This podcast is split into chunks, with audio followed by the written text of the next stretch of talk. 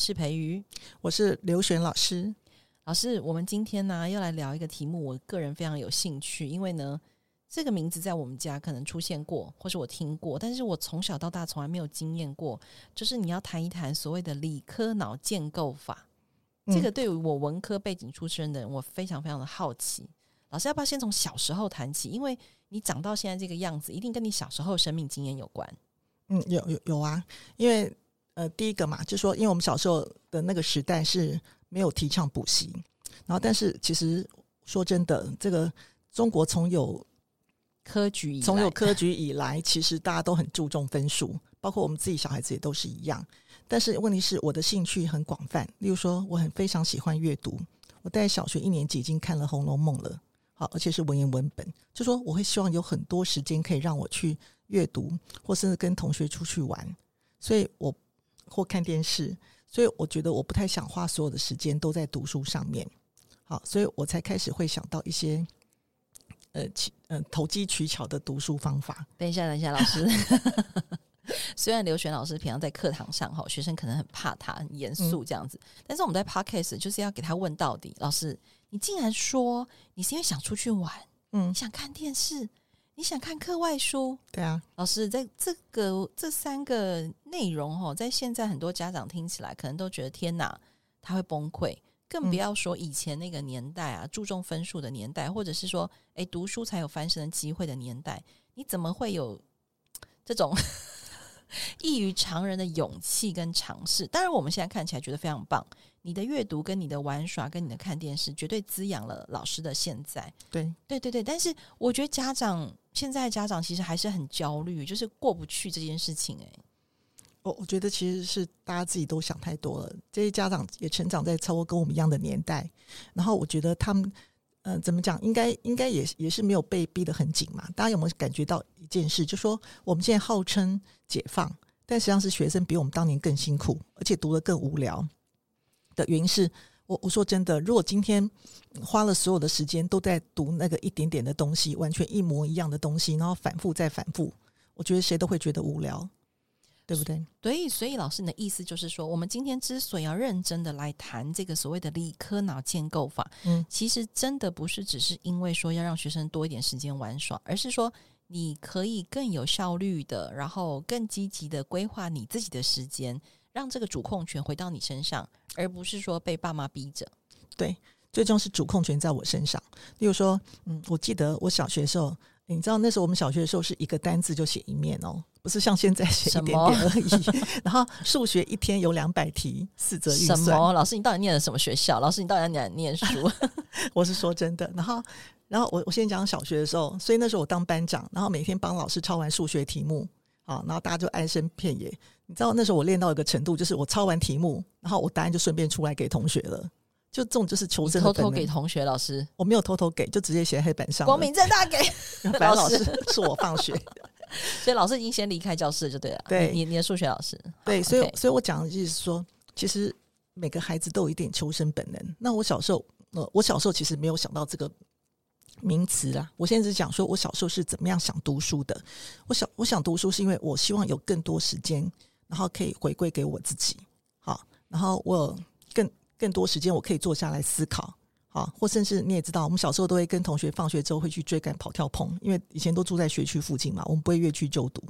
所以我觉得我就开始会这样想。那我又希望睡眠，好，我大概九点半一定睡觉，我到高中以前都九点半睡觉，那早上睡到大概七点半吧。老师，你真的是你刚刚过的日子啊，哈，就是回到自己的时间。你刚刚说的，然后有更多时间思考，然后九点半睡到几点？七点半。嗯嗯，你知道这就是多么多么重要的，但是现在却非常奢侈的事情。是的，我知道啊，所以现在常看孩子很多睡眠不足的方法。所以老师其实是很心疼吼，嗯、心疼现在的孩子。我觉得他们，我觉得最重要是不得其法，就说因为他们没有自己思考的空间。那我们小时候是最重要是。呃，有自己思考空间，因为我想这样子做好，所以我就会去去想办法。那想办法的时候，我就会去调出调整出自己的一个一个方法。例如说，我这样讲好，最基本的求生本能是我我不想每天写抄写的东西，那我就会在课堂上，我就会嗯呃，我数理科分不一样的方法，数理科跟文科分不一样的方法，是我的文科社会科，我在课堂上其实我会差不多自己会做笔记，大概读了百分之七十到八十。其实正确讲是，会在课堂以前上课以前就大约先瞄过做复预习，那个叫预习。那预习的话，你就得大家知道什么地方清楚，什么地方不清楚。不清楚的时候，我就在那个地方用铅笔或是用便条纸做一个大大的记号。那上课的时候呢，老师讲那一段的时候，我就特别认真的听跟做笔记。其他段我觉得差不多的话，我也不见得认真听，我可能就开始找嗯、在写作业，因为已经可以预测到做作业了嘛。对，然后带数理的东西，大概听老听老师讲，其实课堂上带他讲个两题例题，因为当时的课本写得非常好，所以看完课本的逻辑，然后听了两题例题，其实就自己就可以写了，自己应该坐下来找出自己的逻辑。那那我当时又投机取巧，因为我们写题目，当时的题目是要快很准。当时题目绝对比现在更难，因为我们当时国二学的物理是现在的高二物理，所以我们要学的更难的话，就是我们会怎么讲？我可能在回到家做的时候，我会花比较多功夫。回到家其实大部分时间是花在数理上面，就每天固定雷打不动，不不管是隔天有没有考试，或是有没有功课，一定雷打不动。回家坐着思考，那思考的时候，就是我可能不是按照老师的方法，我可能会自己搞怪，多想两种方法，然后看哪一种方法快更好。那如果真的取决难项，会跟老师讨论，因为我觉得当时老师水准还蛮不错的，不怕我们这种学生挑战，就是不不会去敷衍学生说哦，课堂来不及了，那个 不要问。我们当时老师会很认真跟我们讨论，所以我觉得，呃，这是我从小就会开始去做这些布布局，就跟我们在下棋一样嘛。我们下棋的时候不是都要先布好局吗？不可能说 一个棋子一个棋子慢慢慢慢玩嘛。对不对？所以我觉得这个东西就是我我们小时候的求生本能。好哦，所以你刚刚说了一件非常非常重要的事情，就是你会在上课前，嗯，为了节省时间，然后你会先预习。对，哎，我觉得这个道理哦，就是可能很多现在在听这段 podcast 家长哦，也也知道说，哎，对，要做这件事情，但是他可能自己从来没有做过，或者是他从来在做的过程当中，他不知道原来这件事情是有意义的。哦，所以你刚刚讲到一个细节，嗯、我帮大家再提醒一次，就是预习的时候看到懂的，当然就 pass 过去。嗯，不懂的时候你会做一个记号，会上面写我的问题。对，而这个记号跟问题，就让你在隔天的课堂上，你会在那个部分特别的付出专注力跟注意力，然后于是那个部分你就解开了疑惑。对对，这件事情我觉得我刚刚这样帮大家整理完哈，大家应该要更可以明白，就是。其实刘老师想要跟大家谈这些方法，绝对不是只是因为要所谓的高分，而是说我们身为一个学习者，可不可以把那个学习的主动权回到自己身上？其实这也是新的学习、新的时代必须要面临的问题，对不对？其实我后来我自己来回想我自己当年哈，我觉得预习的十分钟到五分钟，我说真的，预习没有花很多时间，因为预习的话就是不可能把它当成正式的东西来背，所以一定就是好像。用看故事书那种很轻松的态度来看，我不会讨厌他们嘛，对不对？所以这时候我在读的时候，我再顶多花个五分钟到十分钟。可是课堂上的时候可以帮帮助我聚焦在我最不会的地方，但是不是这样就好了？是回去之后还要写下来。对，你刚刚有说笔记，你说你回去的时候你会坐下来想一想今天上的事情，然后你刚刚讲了一句话，我特别写下来。你说你会试试看用自己的方法来解题，不要只用老师的方法。嗯对，因为有时候嫌老师的方法写太多，写太多行了，我们只想两行结束。就是你觉得，哎，事情可以更有效率，然后更让你赶快可以去玩，然后可以去看电视，可以去看课外书，这样。呃，而且因为最重要是我，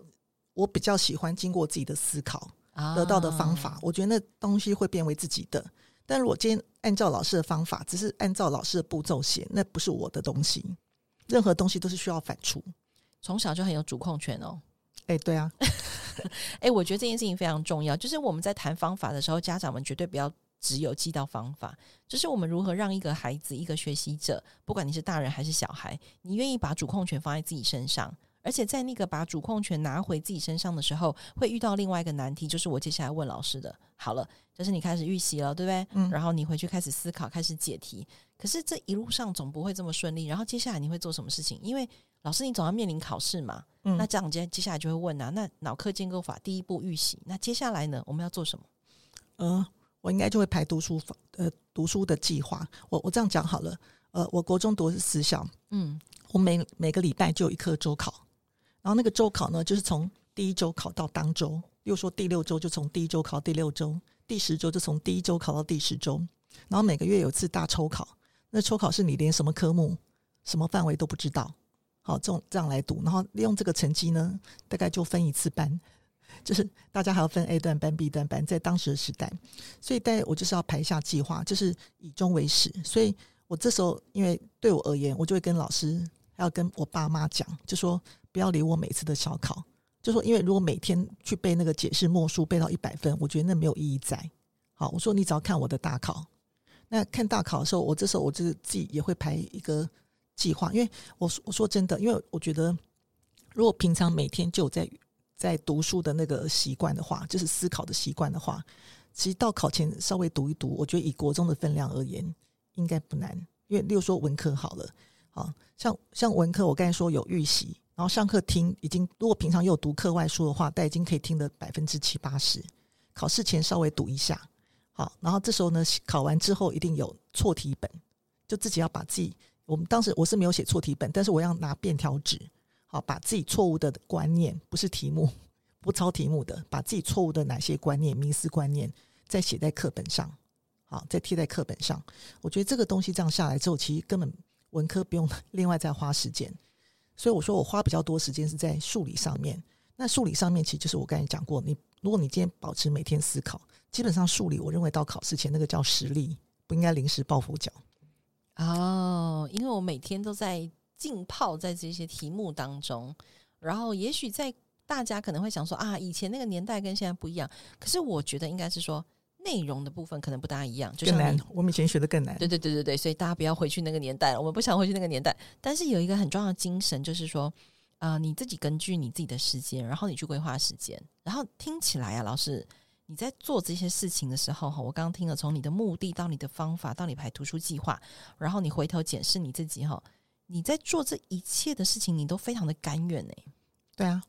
原因是原原因是因为这件事情都是我自己做的，啊，都没有人来逼我啊，对不对？大家都会问啊，为什么你会长成这样？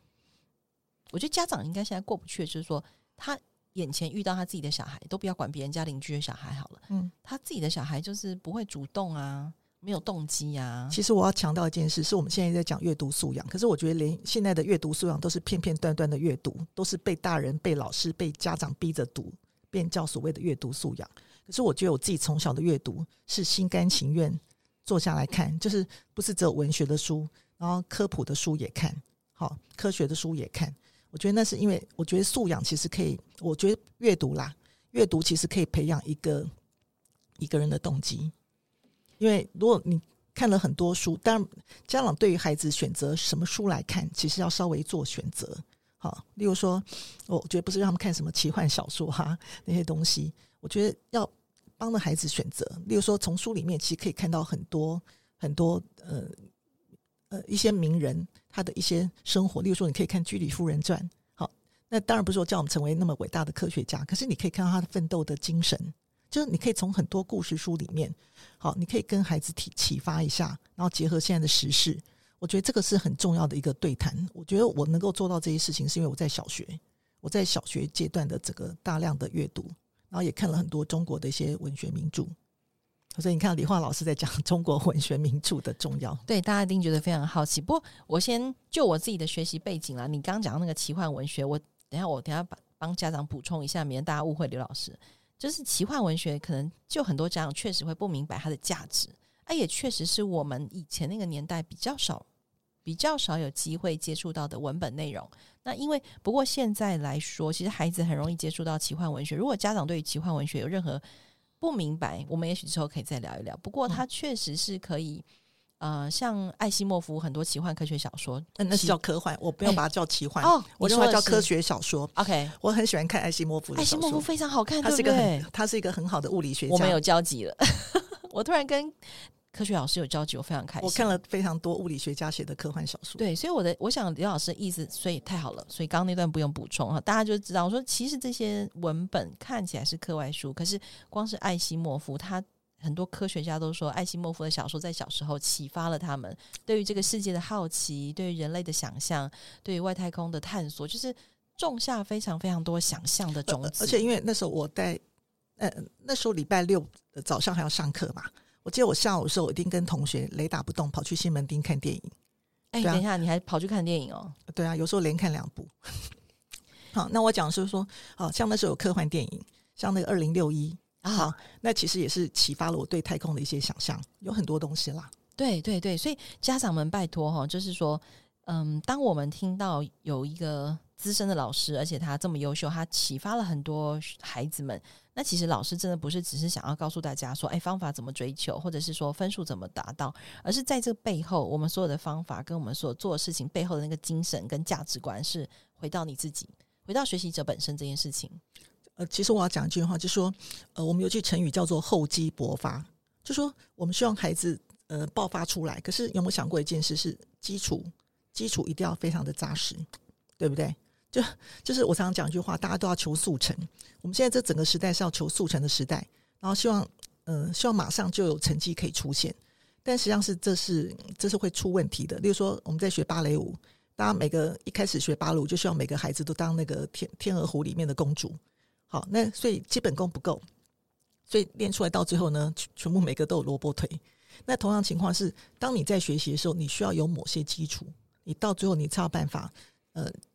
就喷薄出来，就才有办法做这种事。但如果说你今天你没有的话，你只求速成，你可能成为小。我最近才看到一个名词，叫做小镇做题家。就是狂狂写题目，叫小镇，在小镇上拼命的做题，叫小镇做题家。你可能刚写，你觉得觉得前面跑得快，但是大家知道一件事，因为我教书教太久了，我常看到太多这种孩子，这种叫做先发未必先至，所以都会出这些孩子。其实到到高二或甚至最最大到大二，几乎都会跟别人差不多。所以很多东西我会建议一件事，就是前面一定要培养他的自主能力，好，然后他的多元兴趣。好，那这个兴趣是因为他自己想的，你可以给他多方面尝试，然后我觉得这时候他自己就会，嗯，就有点像赛马一样，他自己就会跑出来。你刚刚讲到那个小镇做题家，我脑中就浮现了一些画面，就是狂写题目，对不对？对呀、啊，因为你你想想看，就就像我们现在在录音的此刻。呃，前两天刚好是周末，好，然后那个我的、嗯、我最近开始上脸书了，哈，写一些文字这样，然后我就看到我的脸书朋友们的，只要是爸爸妈妈，不管你是高中、国中小学，都在焦虑。老师，你猜他们在焦虑什么？段考。哎，果然是，但很奇怪，我记得我小时候的时候，我我国中的时候断考，我们全家出去玩，然后说你要不要去？我说啊，明天要断考，今天不能去，就大家就跑出去玩，没有人来理我。真的，就是我觉得以前的爸爸妈妈有一种优雅跟自在，那个优雅跟自在可能是来自于相信孩子，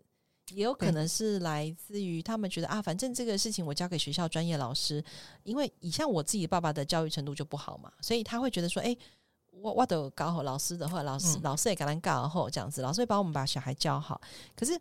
嗯，先不管那个时代跟这个时代的很多不一样哦。不过有一个我觉得很重要的事情，就是身为爸妈有没有好好相信小孩这件事情。我觉得老师，你要不要？既然都聊到小时候了，你要不要讲讲看你小时候那种被家人信任的感觉是什么？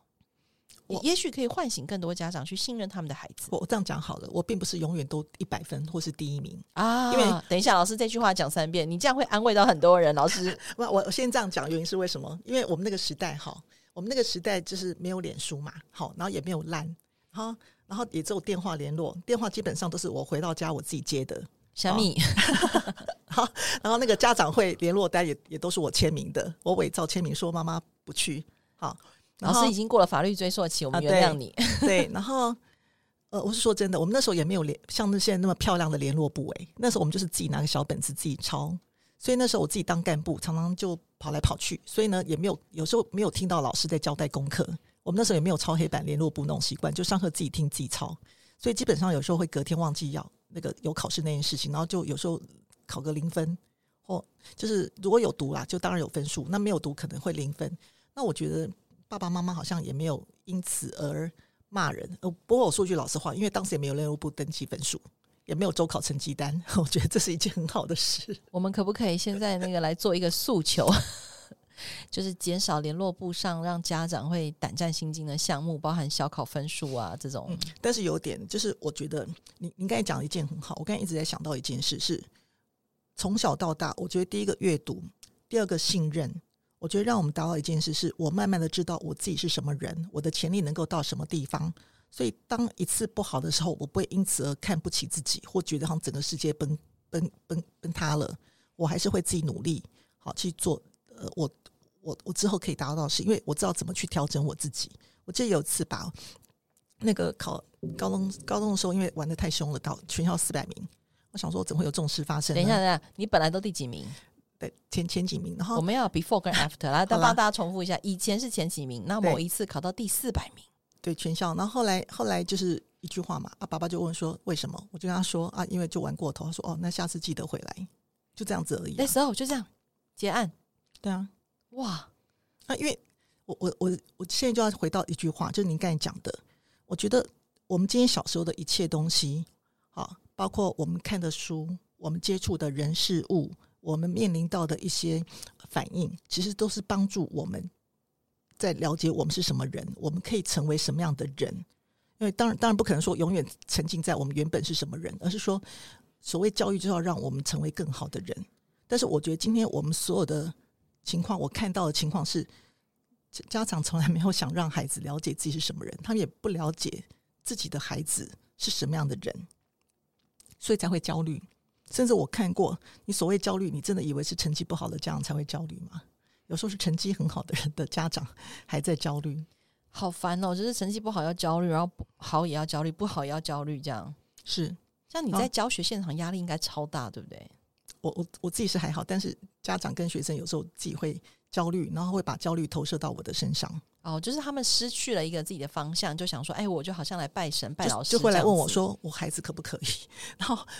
我我曾经有一次吧，当导师的最后几届，我跑去学算命的原因，就是因为他们每天在问我说：“当老师这一趴，我们等一下再聊。”我我也很好奇，你后来回到学校之后啊，就是你在学校的这个，嗯、因为我知道老师是。呃，公立学校老师，然后教了数十年，这个我们等一下再来聊。好，好，我们再回到小时候，你刚刚讲到，我觉得是语重心长的提醒啦，就是说你相信，然后你的父亲跟你的母亲也相信，然后你自己也在那个位置上不断的调整你自己，想要成为一个更好的人。而且我觉得最重要是，他们没有给太多的关注 或是压力在身上，就是有关注但没有太多，然后有压力小小的关关注是在十一住行上，不是在成绩上。Okay, OK，好，所以我我老师，你知道，你其实刚刚讲的这段话，跟我这几年在推动很多父母教育的时候，遇到很多难题是有关系的。就是说，很多爸妈以为是自己方法出了问题，那当然也是。可是有一个部分很重要，其实是来自于他们对孩子的不信任，是。然后对这个体制的不明白，然后对未来的莫名恐惧，他就合成了一个对于孩子现在的压迫跟不适当的方法。对啊，像我我新课纲实施之后，很多家长在跟我讲嘛，然后在讲说他们他们认知中的什么呃新课纲等等。我说你确定你去查过教育部的网站吗？都没有看过。我说你从哪边听到？说家长中间讲的。我我说你不去问真正的缘由，然后再听中间。我说问道于盲。自己在幻想很多事，然后就压力越来越重，那那就不对了。其实这也是我们今天呢，就是我我跟刘老师为什么花时间，我们还特地找时间进录音室聊一聊。就是刘老师确实在课堂上花很多时间陪伴学生，嗯、可是很多家长他们可能有点越过头了、过线了，或者是太焦虑，就是一直缠着老师吼，或者是一同样的问题一直打转。那我们其实真的希望，我们之后很多 podcast 的内容，尤其是在谈这个教养啊，跟科学学习啦、科学育儿啦，然后不是只是针对学生，我们也希望家长在听了这些片段之后，真的可以回过来好好想想看，你身为一个爸妈，你想要成为一个什么样更好的爸妈，对吗？然后你面对你的小孩，你想要让你的小孩认为，呃，你的眼，你的小孩眼睛所投射出来，你是一个什么样的爸妈？我觉得这件事情。必须要放在整个教养脉络里面去思考，所以，所以我后来我一直在强调理科脑建构法，原因就是我希望一件事，就是今天不管是老师、家长跟孩子，能够批出，能够用一个最轻松的自己最好的状态里面，好来来面对对方，然后达成自己想要的目标，而不是像现在这样子。我看到的情况是在段考前，是学校老师也很累，然后学生也很累，家长也很焦虑。但是实际上是这种是一点用都没有的。对，所以我希望大家用一个最好的状态，然后来理解自己。任何事情我们常讲嘛，这个四两拨千斤，对不对？庖丁解牛，游刃有余，不需要用那种很费力的那种方法来来达成 家长所想要的目标。意思就是说，我们在快要结束之前，帮大家再做一个结论，就是说，其实我可以看得出来，刘老师在教导小孩的这个专业科目上，绝对是用心用力。但是每次在跟家长互动的时候，家长总是会搞错方向，我自己也觉得很可惜。那如果可以听出老师背后这些用心良苦，大家就会知道说，老师所想象的那个学生的样貌，可能不是一天就可以形塑出来的。毕竟孩子来到你面前，需要一段时间。是是是，所以拜托家长要给孩子时间，然后也给老师时间。我觉得这个是在教育工作岗位上每一个老师都非常在意的事情。然后。最后，最后，我们快要结束前，我最后问老师一个问题哦。所以，你觉得在这么快乐的童年之下长大，嗯，然后你刚刚讲到另外一个重点，就是说你在课外读的东西，其实要默默的回到课内的分数上，对不对？嗯，哦，我我觉得这个历程很有趣，你可不可以最后聊一下这件事情？我我这样讲好了，例如说我在国小的时候，我可能已经看过《东周列国志》，我看过《史记》哈。那我我看过很多科学的书，或甚至中国四大名著，这些都看过了。但是我我当呃，这时候当我好比说我们国中在读历史、读地理的时候，我说这些东西就全部都可以连接回在一起。所以这时候，像现在学生最怕历史、地理、公民这些东西，可是，在当时我们根本没有需要去补习，就上课听一听。然后听一个逻辑，自己脑筋里面就建构出来了。所以我说，理科脑建构法就是后后面我会教到学生如何做心智图的笔记。因为我当年就是我，我当时也不晓得那个叫心智图，诶，我不晓得，我就是自己国中的时候自己画画图，然后自己写一下连接，就这样，就就有点像现在一周刊不是写说名人中间的绯闻嘛，关系图。我当年就这样自己自己写出来所有的科目的一些连接。所以我觉得最重要是这个东西是，当你阅读书所有的东西，呃，我我这样好了，我差我再多讲一下，就是我们大脑的。呃，神经细胞有树突跟轴突，它中间会彼此连接，这种就是这种就是叫做蜘蛛网的连接。但是它会随着新陈代谢，它的连接一定会丢掉。可是如果说今天我们看的书越多，它的连接越多，所以掉了一个连接，后面还有很多个连接，不容易忘。所以我一直跟学员强调一件事是：我说不要做苦工，不要劳劳力而不劳心。是你今天你读完之后，你要确定我读完一次，我这一次我以后我就不用再读第二次、第三次。这才是让自己越来越轻松的方法。哎，确实是这样。老师，那个这我们家有一个国八学生嘛，哈、嗯，然后前之前因为疫情的关系，有有一些课他就是在线上，哈、嗯，然后他那天要断考，他难得自己主动说要复习，就他竟然拿出那个地理课本给我，嗯，然后前面就在讲那个中国的气候啦、地形哈，气候如何影响地形跟人类生活这样子，嗯，然后他就说课本在写什么，根本看不懂啊。我说那老师上课笔记吗？嗯，他说没有。然后那一天我们就是用心智图的方法，对，我们就是用心智。现在我们都知道他那是心智图。然后我就是告诉他，我就是把课本快速读完之后讲解给他听。然后他讲完之后，我就说：“哎，那换你讲给我听试试看，或者你自己画一张心智图。”然后他就说：“突然说，哎，我都会了耶，就是什么考题就都会写了。”这样，这其实是我小时候读书的时候会自己编个故事，啊、就说课本上不是有这些文那个段落吗？我会自己编个故事，把它串联在一起，一个逻辑。编故事的，这是基于想象力。其实现在孩子想象力也很匮乏，吼，你知道为什么吗？因为其实我们现在阅读区，我说不是打电动，是我们的阅读区，其实跟大大脑的创意区是结合在一起的。哦，对对对，这个是必然的。就是我们在看很多脑神经科学的书里面也，也也只会提到这件事情。所以啊，那个我忍不住要劝示一下 家长啊，拜托，就是逼小孩读书的时候，自己也要读书了哈。像我就常常跟我的家长讲，你们都不读书，然后我读书会开的书你们也不读，那你们怎么可能教好小孩，对不对？因为其实我觉得这样好了，这也连。连接到之后我要讲到的，我做科展怎么那么会有创意，或是我在做事情的时候怎么会有那么创意？原因是因为我觉得阅读其实可以帮助你很多点子的产生。对啊，所以呢，我们这这个节目是给家长听的，所以家长听完了前面的方法哈，你可以想想看，我们要结束之前提醒大家，就是除了听了刘老师给的方法之外，你可以试试看用这个方法帮助你自己。再重新进行所谓的成人学习，好，活到老学到老。嗯、那如果你学会了这些方法之后，诶，而且你也非常受用，那你再回过头来去帮助你的孩子去理解他在刘老师课堂上所学的，我相信这一切会相辅相成，然后你们亲子关系绝对也会变好，亲子关系变好，功课就会变好，对不对，老师？对啊，因为其实分数要考就是那些东西嘛，我必须说实话。因为我实在，因为我实在不相信，我看过太多例子了，就。如果孩子今天一回到家，家长就追他今天几分，怎么考那么烂，回家赶快读书。我说我不相信这种气氛会很好，因为孩子会怀着很不高兴的态度去读书。